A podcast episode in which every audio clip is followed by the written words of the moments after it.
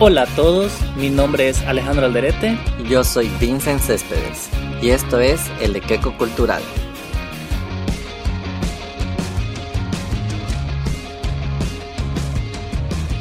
La música es el arte más directo. Entra por el oído y va al corazón. Magdalena Martínez. Muy buenas tardes a todos, bienvenidos al podcast del Equipo Cultural. Estamos en el episodio número 14 y en este episodio vamos a hablar sobre música boliviana. Para este episodio hemos invitado a Vero Pérez. Ella ha nacido en La Paz, ha sido influenciada eh, por el folclore, por el jazz, para hacer música.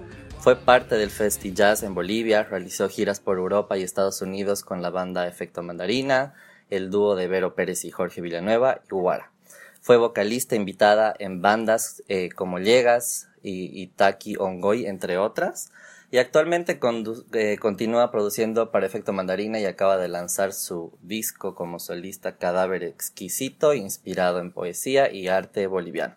¿Cómo estás, Vero? ¿Qué tal? Hola chicos, ¿cómo están? Un gusto saludarlos, de verdad, gracias por la invitación. Em, espero, que, espero que sea una, linda entrevista, espero responder todas sus preguntas, inquietudes y aportar un, un poquito al podcast. Seguro que lo vas a hacer, nos encanta tenerte, Vero, eh, somos, aquí te lo puedo decir, fanáticos de Collita Tenías que Ser, por ejemplo, que, nos encanta. Y bueno, así que al público también se los recomiendo cuando la puedan escuchar. Eh, y bueno, ya Vincent nos ha dado un pantallazo ¿no? de, tu trayectoria por la música. Entonces creo que la primera pregunta nace de manera natural y espontánea. Decir, ¿cuándo empiezas a darte cuenta que querías dedicarte a la música? Bueno, creo que la música nació conmigo, nacimos al mismo tiempo en mi cuerpo. Em, y creo que básicamente empecé cuando tenía siete años, empecé a cantar desde muy, muy chiquita. Em, creo que mi familia, por suerte, me apoyó y eso es algo muy, muy importante porque creo que no hay nada más duro que tu familia no te apoye a algo que tú amas, ¿no? Entonces yo creo que tuve esa suerte, por eso siempre estoy muy agradecida con mi familia que más bien me han apoyado un montón desde siempre a que cante. Mi, mi mamá también cantaba, o sea, ella no profesionalmente, pero siempre como que le ha gustado cantar y creo que toda esa alma por la música, la, saqué un poco de ella. Bueno, mi papá también cantaba muchas zambas argentinas, le gustaban. Eh, mis hermanos, los dos también cantan eh, y siempre tocaban guitarra y como que siempre ha habido esta cosa, ¿no? Así que eh, siempre estuvo la música ahí en mí. Y bueno, a partir de los siete años empecé a entrar a academias de música, empecé a participar en concursos, cosas así. Y luego ya a los 16 tuve mi primera banda de rock con la que hicimos un tributo a Pink Floyd. Y bueno, esa fue mi, primera banda y luego al salir del cole entré a, la, entré a la U y ahí tenía mi banda de música electrónica porque como, como lo explicaban al principio yo he hecho de todo un poco. Y bueno, hacía rock, luego pasé a hacer música electrónica y luego de ahí fue que conocí a, conocí a Efecto Mandarina, que era una banda de jazz que hacían obviamente todo instrumental, no tenían cantante. Bueno, me invitaron a ser parte, me invitaron a cantar y desde ahí me quedé con Efecto Mandarina hasta el día de hoy. Y entre medio también estuve cantando con, con El Grillo, con Llegas, con Guara, con Goy, etcétera. Entonces la música estaba ahí en sus en todos sus géneros y en todos sus momentos. Súper, Vero, qué lindo. Ahora, yo quiero que nos cuentes un poquito cuál es la fuente de inspiración que tú tienes cuando haces música. Em, yo creo que la música siempre, siempre te habla en, en, momentos particulares y creo que los momentos particulares son esos momentos en los que estamos pasando por alguna emoción muy fuerte, ya sea muy triste o muy alegre, y es como que es esa transmisión de sentimientos la que te hace hablar y la que te hace querer decirlo. Cuando estás muy feliz te ríes, cuando estás muy triste lloras, y básicamente a mí me pasa lo mismo y cuando tengo estas emociones quiero escribirlas, quiero decir algo, quiero cantarlas, quiero distraer mi cabeza de cierta manera transmitiendo el mensaje para que se exteriorice, ¿no? Claro, qué interesante, ¿no? Esta transmisión, como la música es capaz también, ¿no? De transmitir las cosas que a veces no somos capaces de decir con palabras, yo creería, ¿no? Creo que eh, esa, esa es una de las magias que tiene la música, cómo puede transmitir a millones de personas que pueden escuchar una sola cosa y transmitirle probablemente emociones similares, ¿no? Exacto, porque bueno, al final todos somos humanos, ¿no? Entonces sentimos las mismas cosas y, y ahí hay algunos que dicen el mensaje a través de la música y por eso es que también mucha gente se logra conectar con ese mensaje, ¿no? Claro. Bueno, y ahora contanos, para seguir contextualizando un poco a Vero, queremos también que nos diga cuáles son tus grupos bolivianos favoritos. Porque, por ejemplo, yo eh, no soy una persona que me encante la música en general. No, no, no es que yo tengo así un montón de bandas, artistas que yo sigo, pero sé que hay grupos bolivianos muy conocidos. Eh, ahora, ¿cuáles son tus favoritos de esos para que también la gente que nos escucha eh, pueda también ir conociendo un poco, al, mismo tiempo que yo, que tampoco sé, eh, y con cuáles te gustaría trabajar, quizás, ¿no? Incluso. Mira, es muy, es muy loco porque creo que ya he trabajado con todas las bandas y los músicos con los que hubiera querido trabajar acá en Bolivia, y eso también es algo, un motivo de, de agradecimiento enorme porque, a ver, bandas que yo amo, que son bolivianas y que respeto muchísimo, Guara, con quienes tuve la oportunidad de irme de gira eh, por Europa, eh, me gustaba mucho siempre Llegas, el grillo Villegas, cuando yo tenía 13 años escuchaba al grillo y luego, claro, me invitó a grabar un disco con él. Eh, luego he sido parte de una banda que se llama Tachyon Goy, que es rock progresivo slash folklore y creo que es una música muy linda porque es muy nuestra también, es como que tiene mucha raíz folclórica boliviana, pero al mismo tiempo es rock progresivo. Entonces es algo que siempre me ha gustado. Luego hay bandas, hay bandas muy, muy buenas acá como, como Anfant, que igual son algunos de los de Tachyon Goy, pero haciendo otra, otro género musical. Em, me gusta mucho la banda de, del Sebastián Zuleta, que se llama Zuleta Valvular, que tienen un rock igual medio psicodélico, eh, ellos lo llamaban un rock medio teatresco, porque era así como, como raro. Luego, em, los mellizos González son dos hermanos que tocan folclore también, pero es un folclore bien progresivo. Em, aparte de eso, no hay, muchas, muchas bandas que me gustan mucho. La Luz Mandarina en Santa Cruz, me gusta, mm, em, hay, una, hay una nueva cantante que se llama, bueno, Isa, que era su proyecto eran las majas, pero luego ella se separó, entonces ahora está haciendo como RB eh, y está súper interesante. Eh, luego en Cochabamba me encanta mucho Mamut, me gusta Oil y así, hay, hay muchas bandas. Sí, los mellizos González los conozco, son unos capísimos, son, son muy amigos míos. Eh, realmente, la verdad, como te dije, mucho no conozco, pero ellos son de toda la lista ellos, pero me voy a dar la tarea de escucharlos a, los que has mencionado para, para conocer un poco y ampliar los horizontes, ¿no? Ahora, Vero, tú nos, nos, has contado que has tenido como diferentes facetas en la música, has hecho rock, has hecho electrónica, nosotros somos fans de, tu música también, hemos eh, visto tus versiones en portugués, en francés, y nos encanta todo lo que tú haces, pero queremos saber si tu música también tiene esta influencia del folclore boliviano eh, en las canciones que, que, tú tienes. De hecho, sí. Mira, creo que en los últimos discos de Efecto Mandarina hemos, hemos trabajado mucho, por ejemplo, Libre, eh, es una canción que en realidad en el fondo es una chacarera. Tenemos Regresar, que es casi como un guaño, eh, luego, ahora en este disco nuevo que estoy haciendo, tengo igual una chacarera, tengo algo que vendría a tener un airecito de, de también. Y está muy, muy, muy adentro.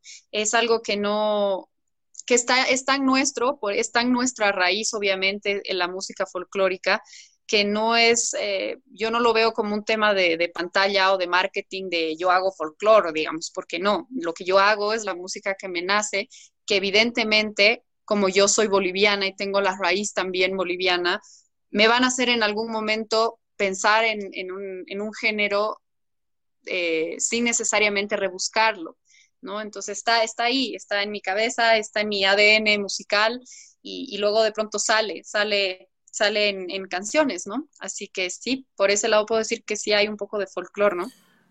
Claro, qué lindo, ¿no? Que, lo mantengas el folclore boliviano vivo a través de tu música, como dices, al final la sangre tira y, y, obviamente va, va, a nacerte.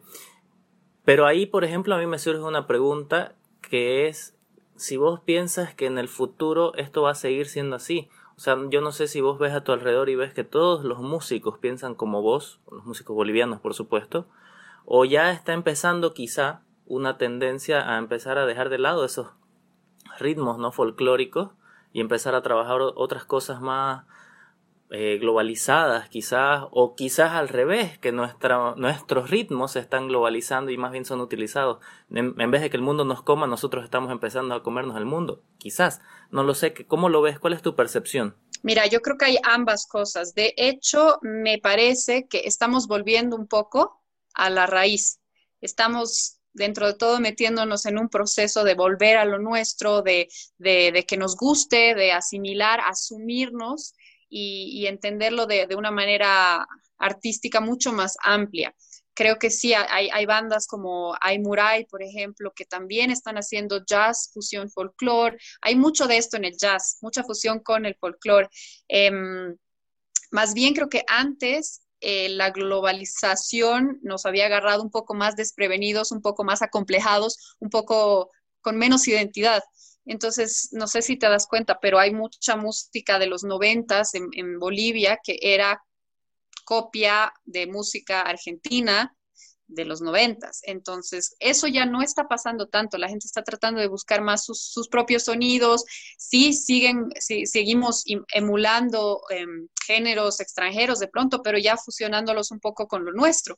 Y creo que eso es lo, importante y es para ahí donde estamos viendo todos, que es un fenómeno que dentro de, todo está pasando en toda Latinoamérica. Ya ves como cantantes como, no sé, Natalia Lafourcade o Laila Downs. Em, y bueno, eh, todas estas cantantes están haciendo justamente eso, ¿no? Volver a los, a los ritmos un poco más, más folclóricos, más de identidad latinoamericana, eh, que hacer rock, ¿no? Pero, pero creo que eh, más allá del género, eh, lo importante es tener algo que, tener algo que decir, ¿no? Y después luego se va dando todo en relación a la fusión, al mestizaje, en relación a lo que uno aprende, a lo que se, con lo que se conecta, ¿no? Claro que sí. Pero ahora contanos un poquito, todos tenemos siempre un poco de vergüencita de admitir las cosas que consumimos. Quisiéramos saber si tienes algún gusto culposo en la música. Un gusto culposo, no, yo creo que no, no tengo ningún gusto culposo, nada me da vergüenza, es como soy una sinvergüenza. No, eh, a lo que me voy es que de pronto, o sea, me gusta a mí hasta el reggaetón, me gusta, obviamente el, el ritmo es increíble, pero no soporto la, la, lírica, no soporto las letras, me parecen asquerosas, me parecen desagradables y ya, y ya a estas alturas ya lo digo así porque lo digo, porque me ha pasado muchas veces igual como que de, de pelear con amigas, pelear con amigos, de que así, ay, pero ¿por qué te lo tomas tan en serio? Es como es, es música, disfrutarla, es para bailar, es como, no, yo no voy a bailar una canción que diga, ella es una loca, una ratata, yo quiero ponerla en cuatro, cuatro, cuatro, k, k, k, k, no, o sea, no puedo, no. Entonces hay cosas que de verdad yo no voy a tolerar en la música, como no voy a tolerar en el día a día, en la cotidianidad. Y, me da pena porque muchas veces uno se choca contra esto de que, pero solo es, solo es música, ¿no? La música viene desde el fondo del alma para transmitir mensajes, o sea, inconscientemente tú estás tragándote todo un mensaje cuando escuchas música y eso es, eh, no reconocer eso es la cosa más triste y justamente seguimos, seguimos fomentando este mundo machista, este mundo lleno de, lleno de misoginia, compartiendo este tipo de música. Entonces yo veo ahora y como que me da pena ver TikToks así de, de changuitas que están así perreando con una canción que de pronto ni siquiera han escuchado. Para mí por eso es tan importante escuchar una letra.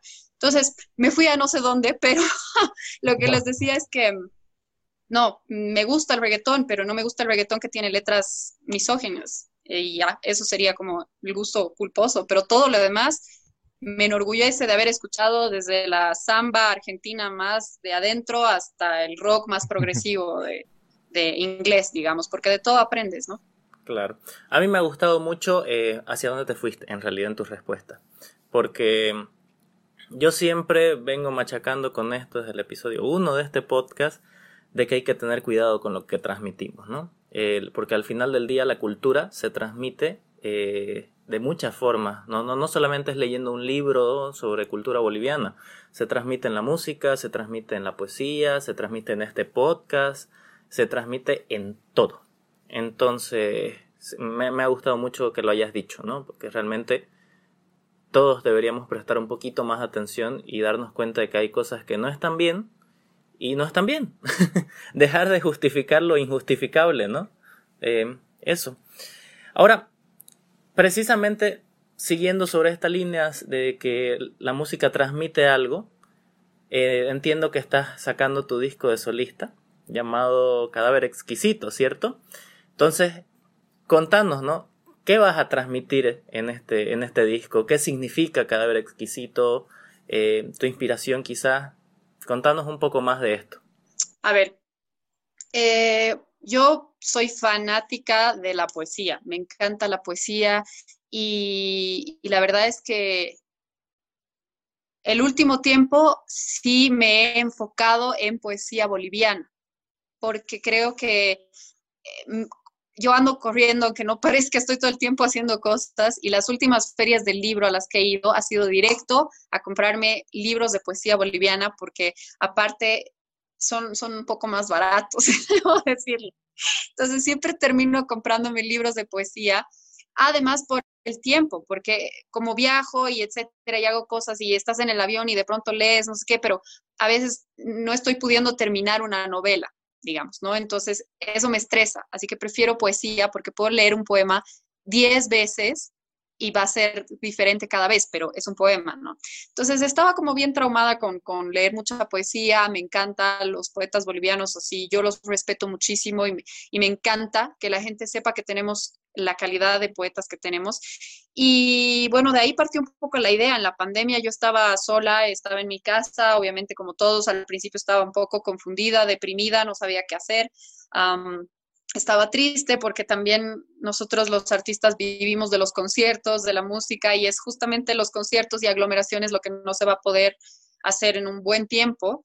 Eh, entonces, nada, empecé a leer, empecé a leer mi poesía, revisarla de nuevo y etcétera y eh, decidí hacer un, concierto para Instagram con canciones que había creado aquí en mi sillón, em, con un pedal que tengo que es un looper, en el que grabo y grabo y grabo. Entonces empecé a hacer canciones solo a voces y bueno, me salieron cinco canciones, mostré el, concierto en Instagram y mucha gente como que me respondió, qué lindo, qué lindo, deberías grabarlo, etcétera.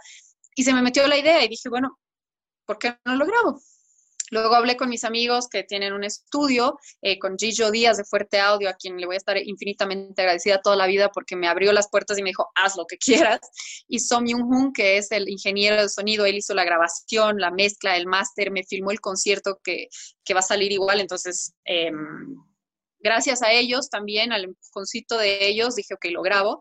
Y en todo el proceso me metí tanto en la introspección y en buscar melodías y en buscar palabras y cómo decirlas, que salieron otras cinco canciones más.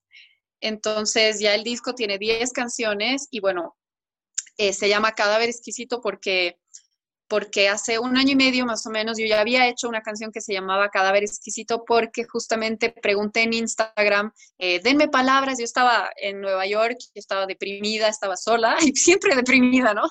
Pero estaba ahí y escribí en mi Instagram, denme palabras y yo voy a escribir una canción. Eh, con la temática del tiempo.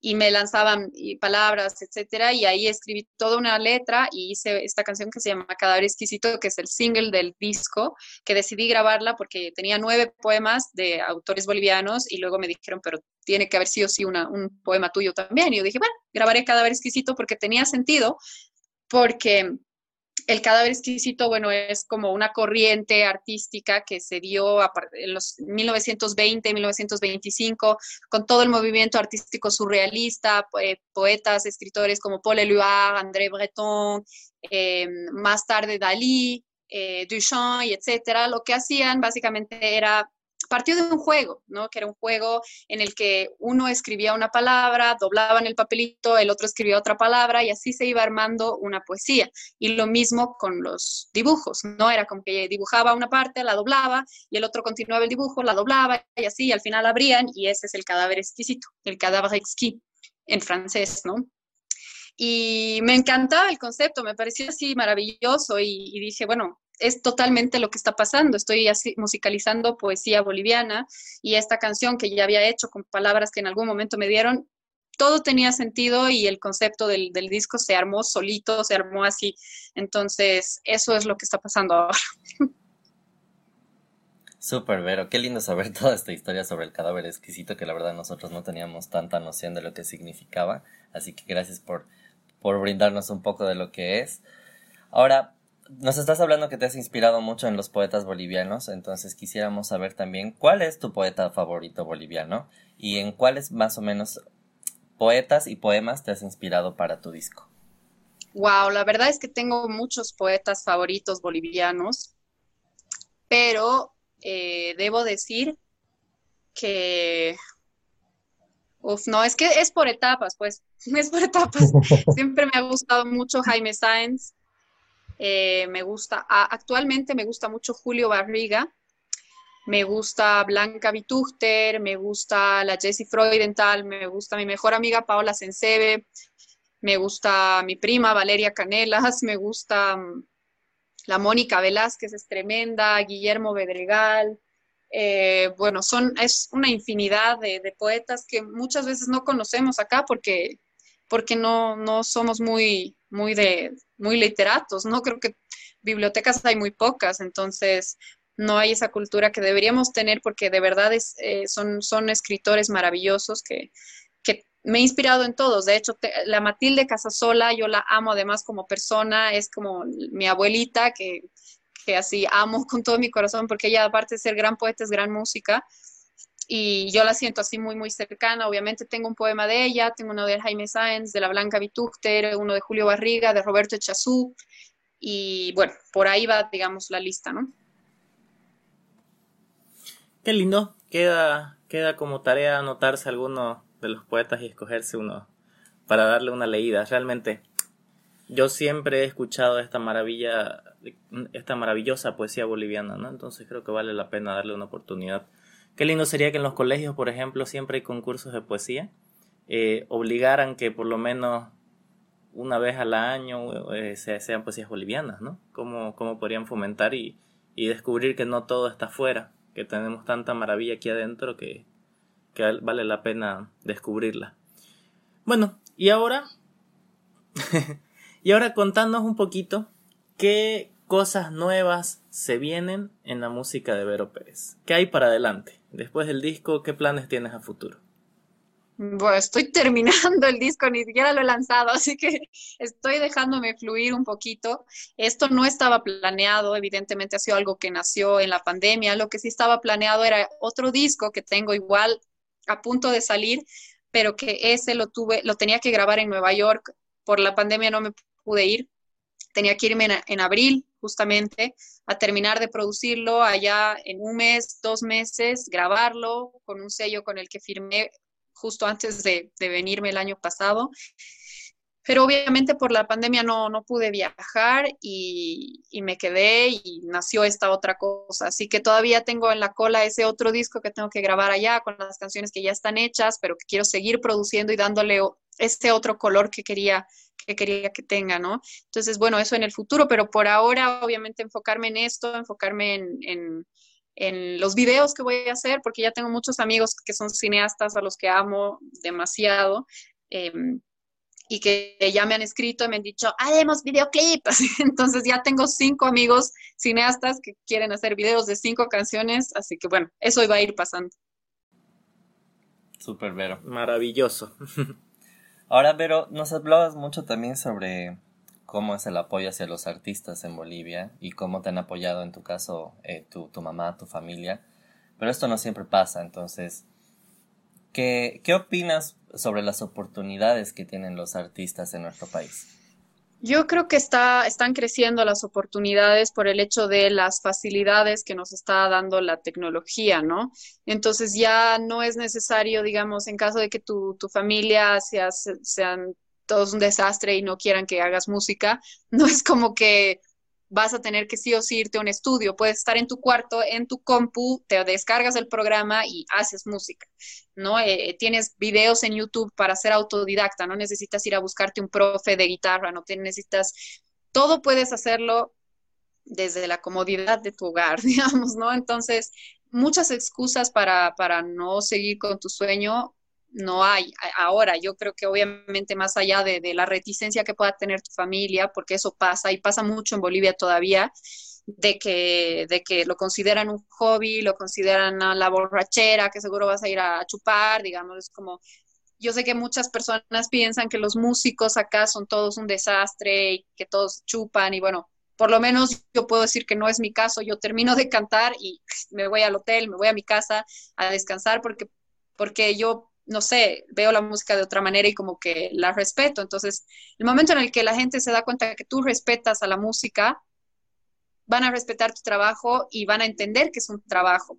En cambio, si, digamos, tú les dices a tus viejos, ya estoy yendo a tocar con mi banda y llegas así todo mal al día siguiente, evidentemente no van a entender que lo tuyo es la música, sino la fiesta, ¿no? Entonces, si quieres que respeten tu trabajo, respétalo tú primero eh, para mí eso es sumamente importante. Entonces, em, esa es la manera. Luego, para hacer música, tutoriales en YouTube, eh, los programas para descargarse de, sonido, de audio, hay un montón. Y luego ya el resto, tu trabajo habla por sí solo, ¿no? Claro, interesantes consejos. Y ahora, Vero, de todos modos a mí me viene la pregunta, eso es, es, lo que está, digamos, de manera familiar y personal, ¿no? Lo que uno tiene que trabajar. Pero ¿qué pasa con la sociedad? O sea, ser músico en Bolivia es rentable, por ejemplo, o sea, porque, claro, es tu pasión y todo, pero de algo tienes que vivir, es lo que siempre uno escucha. Y te hago la pregunta porque creo que es importante que aquellos que nos están escuchando y les interesa, por ejemplo, dedicarse a la música, deben tener miedo, por ejemplo, porque eso es lo que siempre se te meten en la cabeza. Y aquí en Bolivia, la verdad es que la cultura no es lo que prima. Eh, ha entrado el gobierno de transición a, a, tirar al suelo el Ministerio de Cultura. Ahora probablemente lo, lo vuelvan a establecer, no se sabe. Eh, pero no es lo primordial la cultura en Bolivia. Y la música es parte de eso, ¿no? Entonces, ¿cómo lo ves en ese aspecto? No político, sino más bien social. De hecho, para empezar, yo creo que eh, en Bolivia no existe una industria musical. No existe y cada quien se va forjando su camino.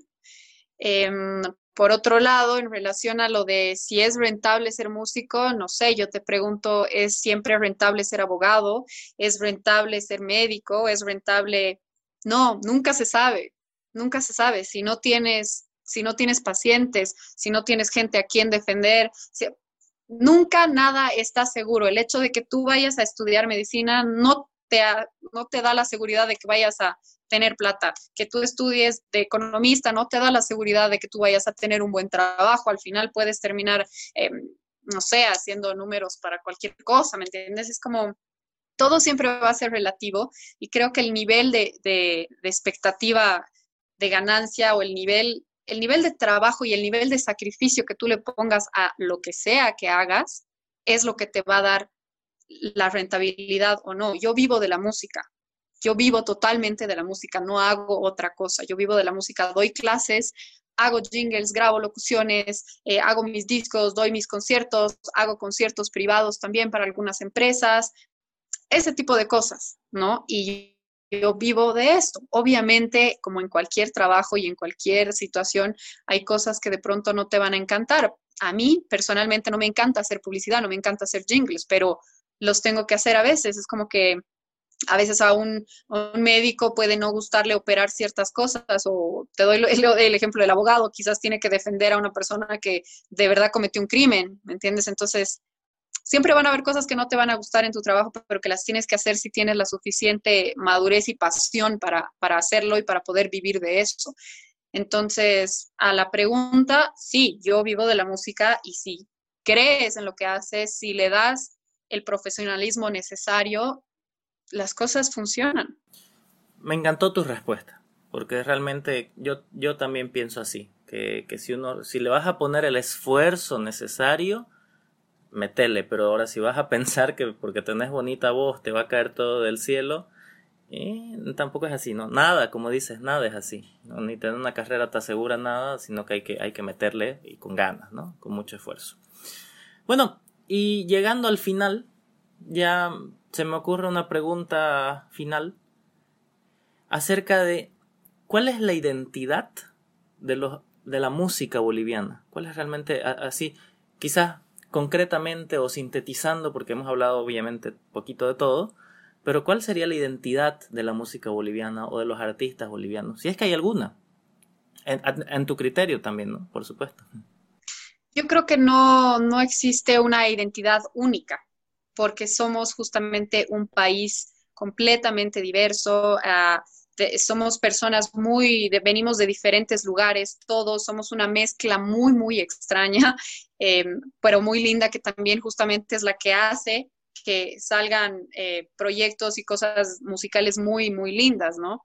Pero no creo que tengamos una sola identidad. Tenemos muchas identidades. Está la gente que hace folclore, está las OEI, la Orquesta de Instrumentos eh, Nativos, pero también está la Orquesta Sinfónica y que no porque sea música extranjera vamos a decir que no es. O sea, esta, te doy el, simple ejemplo de, de, la, la Orquesta de Mojos, ¿no? O sea, que tocan estos niños son, por supuesto, son, eh, son bolivianos, son súper bolivianos y están tocando música clásica extranjera y la interpretan como nadie, ¿no? Entonces, para mí el tema de la identidad siempre puede ser un poco complicado y complejo de entender porque hay mucho, muchos, muchas, muchos complejitos ahí que creo que tenemos que ir soltando y entendernos todos como lo que somos. Y lo que somos somos el hoy somos el ahora, somos el resultado de todo lo que ha venido pasando. Y esa, la manera de, entender y de tener una identidad en todo el sentido de la palabra, no solo musical, sino en todo el sentido de la palabra, es asumirse,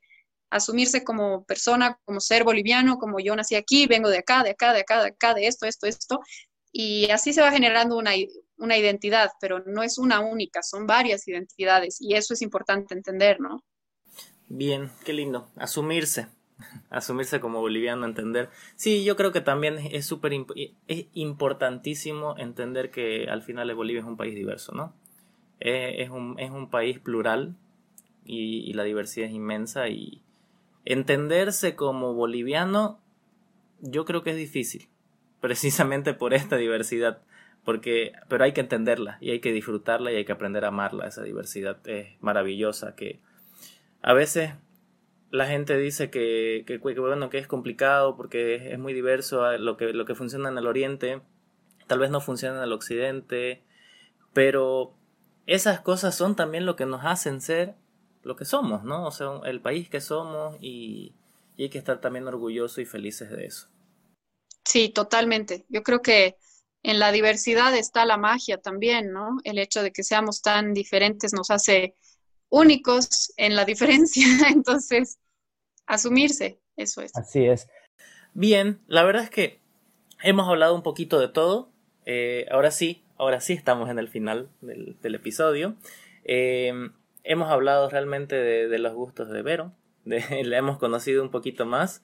Para los que no la han escuchado quizás, eh, se las recomiendo muchísimo, búsquenla. también hemos hablado incluso un poco de poesía, ahora se me ocurrió hacer un episodio de poesía boliviana. quizás más adelante podamos tenerlo, espero dentro de esta temporada.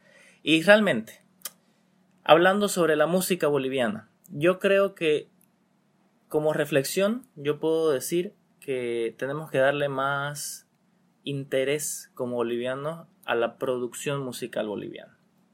Porque tenemos que empezar a darnos cuenta que tenemos unos artistas de una calidad extraordinaria que no tienen nada que envidiarle a artistas de otros lados, pero no les damos, yo creo, a veces la plataforma para que realmente se muestren. No les damos el valor. Es como que pagar un artista boliviano en, en un lugar, en un bar en el centro, que te cuesta 50 bolivianos es caro, pero viene un extranjero y pagas 350 por estar de pie toda la noche en cancha. Eh, entonces, creo yo que, este episodio también era, no, era para mí, para Vincent también me imagino, eh, importante marcar eso, la importancia de que los artistas bolivianos valen, son muy valiosos y son muy capos y tenemos que aprender a valorar lo nuestro, porque son parte de nosotros y al final qué lindo sería y es yo creo que en el exterior sepan quién es Navero Pérez, por ejemplo, y digan, ah, sí, yo escuché una de mis canciones favoritas es de ella y que uno se sienta orgulloso de eso también, porque seguro que lo hay, pero nosotros no conocemos, a veces afuera valoran más lo nuestro que nosotros mismos.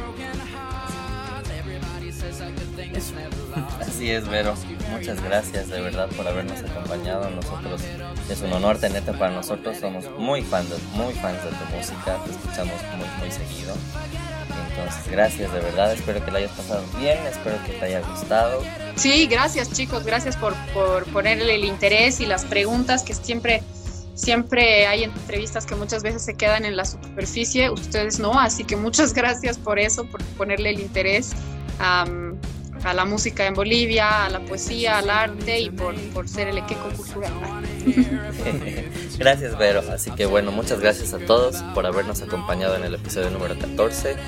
Eh, espero que les haya gustado, que lo hayan disfrutado tanto como nosotros y los esperamos en el siguiente episodio la semana que viene.